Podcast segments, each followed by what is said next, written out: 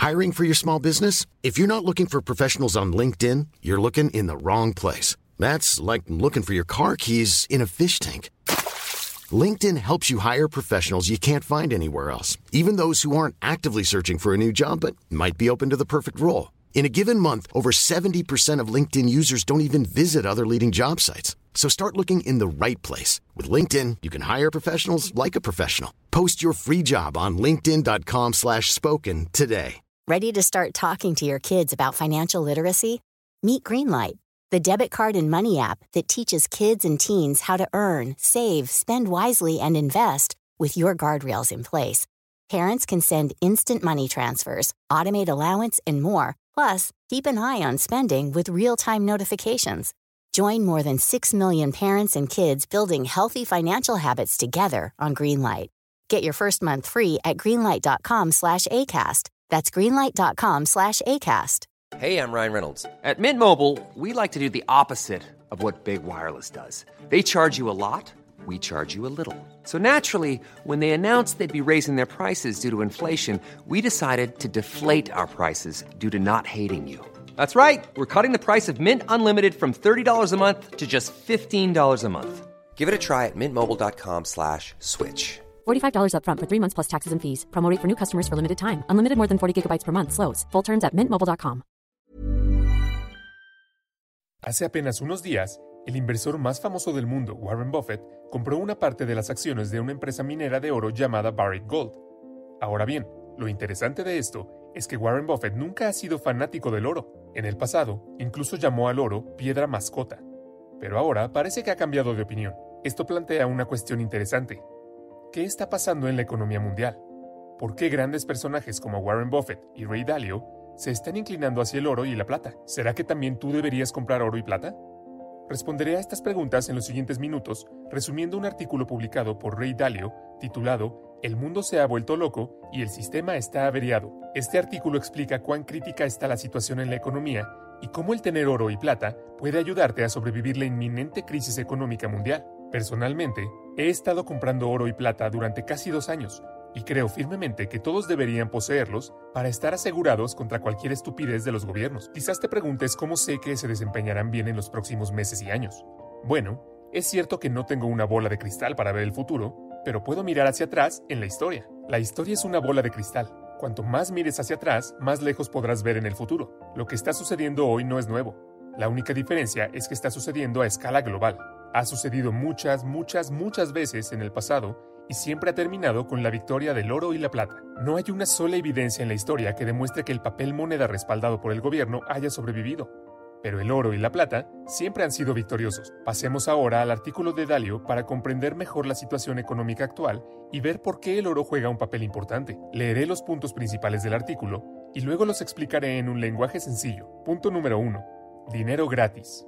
Dalio comienza el artículo diciendo, el dinero es gratis para aquellos que están solventes, porque los inversores que lo están dando están dispuestos a recuperar menos de lo que dan. Para ser más específico, los inversionistas que otorgan préstamos a personas solventes aceptarán tasas de interés muy bajas o negativas, y no requerirán que se les reembolse el capital en un futuro previsible. Lo están haciendo porque tienen una enorme cantidad de dinero para invertir que los bancos centrales les han proporcionado. Tal vez digas, pero ¿cómo es esto posible? ¿Cómo que dinero gratis?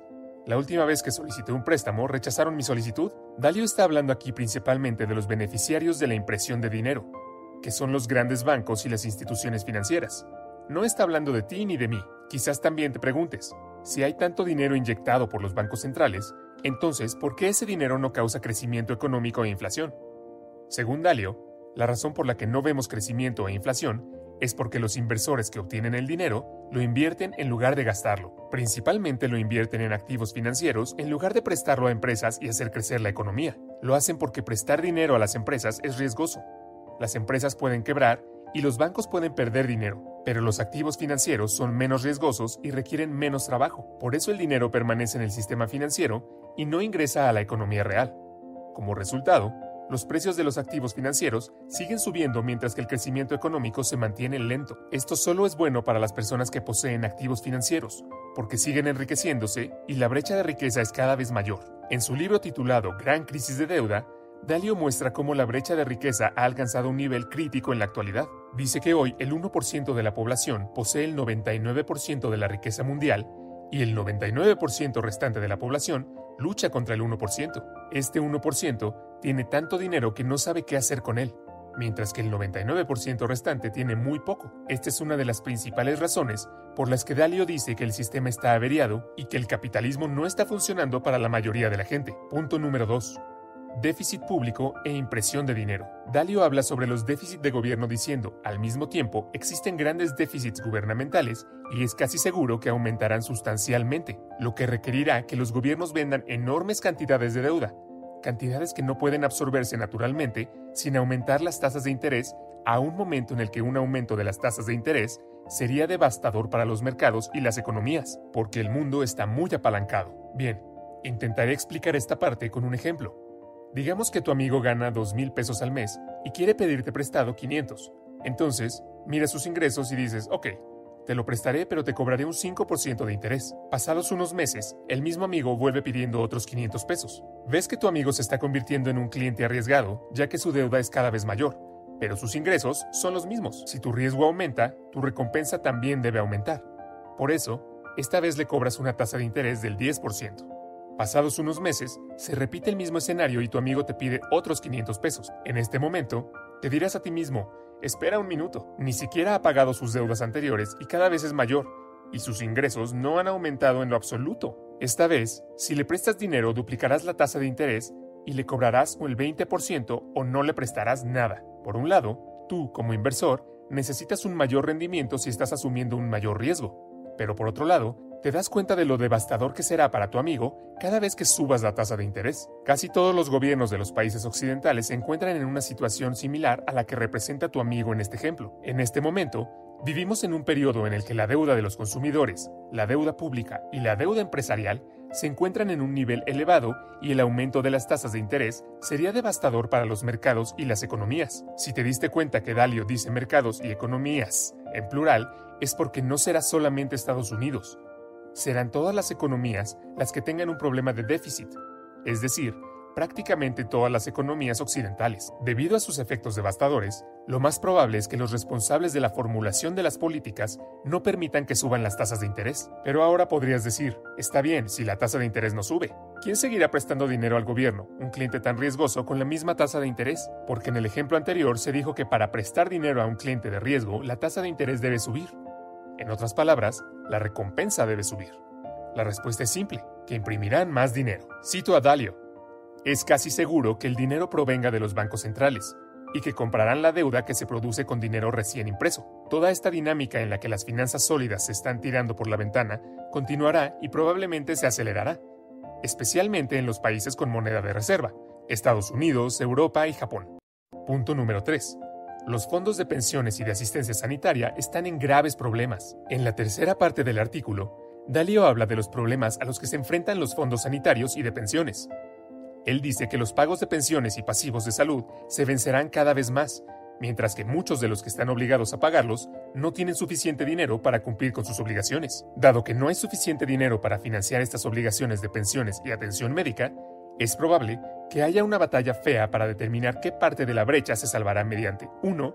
Recortar los beneficios, 2. Aumentar los impuestos y 3. Imprimir dinero. Si bien ninguno de los tres caminos es bueno, imprimir dinero es el camino más fácil, porque es una forma oculta de crear una transferencia de riqueza. Entonces, para explicar un poco esta parte, Dalio piensa que las dos primeras opciones, recortar beneficios y subir impuestos, no se aplicarán porque influyen una gran parte de los votantes y es muy probable que la gente salga a la calle a protestar. Es por eso que el gobierno va a utilizar la tercera opción e imprimir más dinero, porque es fácil de hacer y está oculto al público. Al imprimir dinero para pagar su deuda, el gobierno básicamente está robando a sus ciudadanos. Por ejemplo, digamos que alguien te debe mil pesos y estás realmente necesitando ese dinero. Estás en una situación muy mala y necesitas que te devuelvan tu dinero, y si la persona no te dice que robó el dinero para pagar la deuda, probablemente no sabrás de dónde viene el dinero. La impresión de dinero funciona de manera muy similar. El gobierno sabe que las personas solo esperan recibir el dinero que se les prometió, y no sabrán si sus pensiones provienen de la recaudación de impuestos o del robo que es el imprimir dinero. El gobierno dirá, ¿No prometí pagarles una pensión de 500 pesos al mes? Aquí están sus 500 pesos. Obtendrás el dinero y estarás feliz de haber obtenido la cantidad total que te prometieron. Pero, una vez que ingreses a la tienda, te darás cuenta de que ahora estos 500 pesos ni siquiera compran la mitad de lo que solían comprar. La razón por la que el gobierno puede imprimir dinero para pagar la deuda contigo es porque la deuda y otras obligaciones financieras adeudadas solo requieren que los deudores devuelvan el dinero adeudado. En otras palabras, la deuda es nominal. Permíteme explicarlo con un ejemplo si tienes dificultades para entender lo que quiero decir con la deuda es nominal. Digamos que tomas una hipoteca fija a 30 años por 3 millones de pesos. Pero después de un tiempo, la hiperinflación golpea el país y los precios de todos los bienes y todos los servicios aumentan incluyendo el precio de su mano de obra. Pero tu hipoteca permanece como está porque la deuda es nominal. Si anteriormente ganabas 3 mil pesos por mes, durante la hiperinflación ganarás un millón por mes.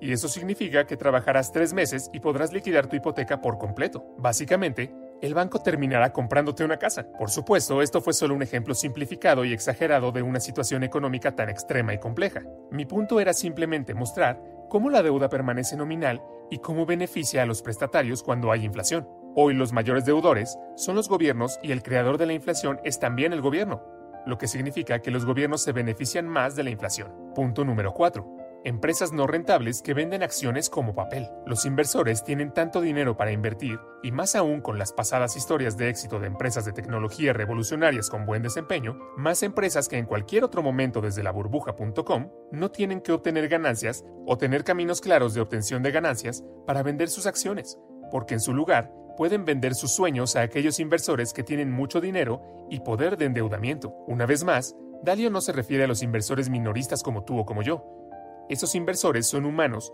y, como todos los humanos, tienen un sesgo de actualidad. Creen que lo que pasó ayer también va a pasar mañana. Cuando los inversores ven empresas como Amazon y Apple, piensan para sí mismos, oh Dios, si hubiera invertido en Amazon cuando solo costaba 10 dólares por acción, o en Apple cuando costaba 15 dólares por acción, podría haber ganado mucho dinero. Y cuando obtienen dinero barato y deben hacer algo, van e invierten en estas empresas, lo que termina impulsando más aún los precios de dichas acciones. Punto número 5. Toma mi dinero o perjudicaré a tu empresa. Ahora hay tanto dinero que en algunos casos los inversores de capital de riesgo están invirtiendo dinero en nuevas empresas que no quieren más dinero porque ya tienen más que suficiente. Pero los inversores amenazan con dañar a estas empresas al brindar un enorme apoyo a sus competidores si no aceptan el dinero. Entonces, lo que está sucediendo aquí es que los fondos obtienen enormes cantidades provenientes de la impresión de dinero e invierten, digamos, en la compañía A. Pero la compañía A dice que no, no, no, tenemos mucho dinero, que ya no necesitamos.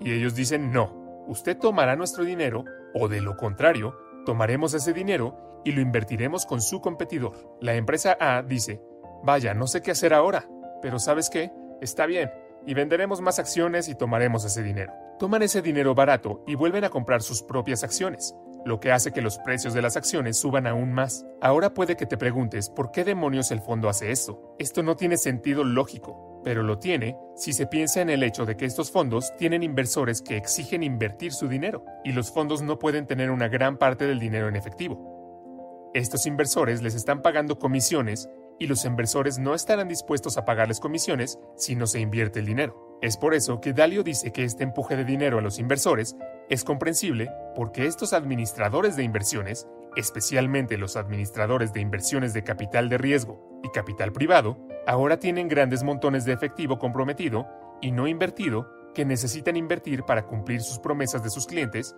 y cobrar sus comisiones. Finalmente, Dalio concluye el artículo diciendo, este conjunto de circunstancias es insostenible y ciertamente ya no se puede impulsar como se ha impulsado desde 2008. Por eso creo que el mundo se está acercando a un gran cambio de paradigma. Ahora podrías preguntar qué significa todo esto para mí y para mis ahorros y qué debo hacer con mi dinero.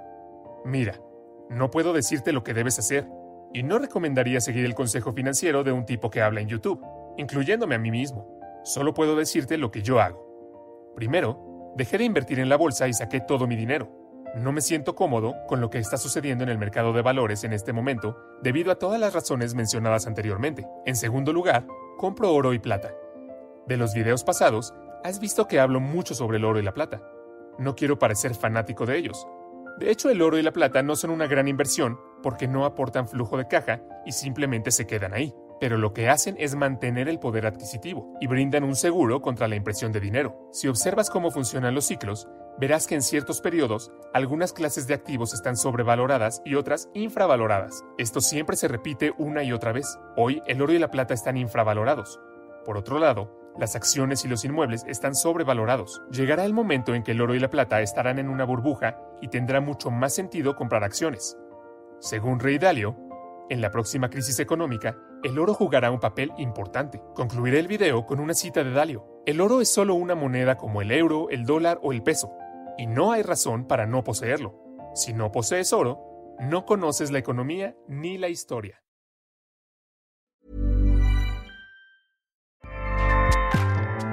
ACAST powers the world's best podcasts. Here's a show that we recommend. The Real Housewives is a guilty pleasure for most, but if you're looking to not feel guilty about that pleasure, tune in to Everything Iconic with me, Danny Pellegrino, where I break down all the messy moments and behind the scenes antics of Bravo's popular franchise. And on Everything Iconic, I also interview celebrity guests like Kelly Ripa, Kiki Palmer, Drew Barrymore, Cameron Diaz, and more about their guilty pleasures, their past work, and so much more. So if you're pop culture obsessed and find yourself watching way too much reality TV like me, tune in to Everything Iconic with Danny Pellegrino wherever you listen to podcasts. ACAST helps creators launch, grow, and monetize their podcasts everywhere. ACAST.com.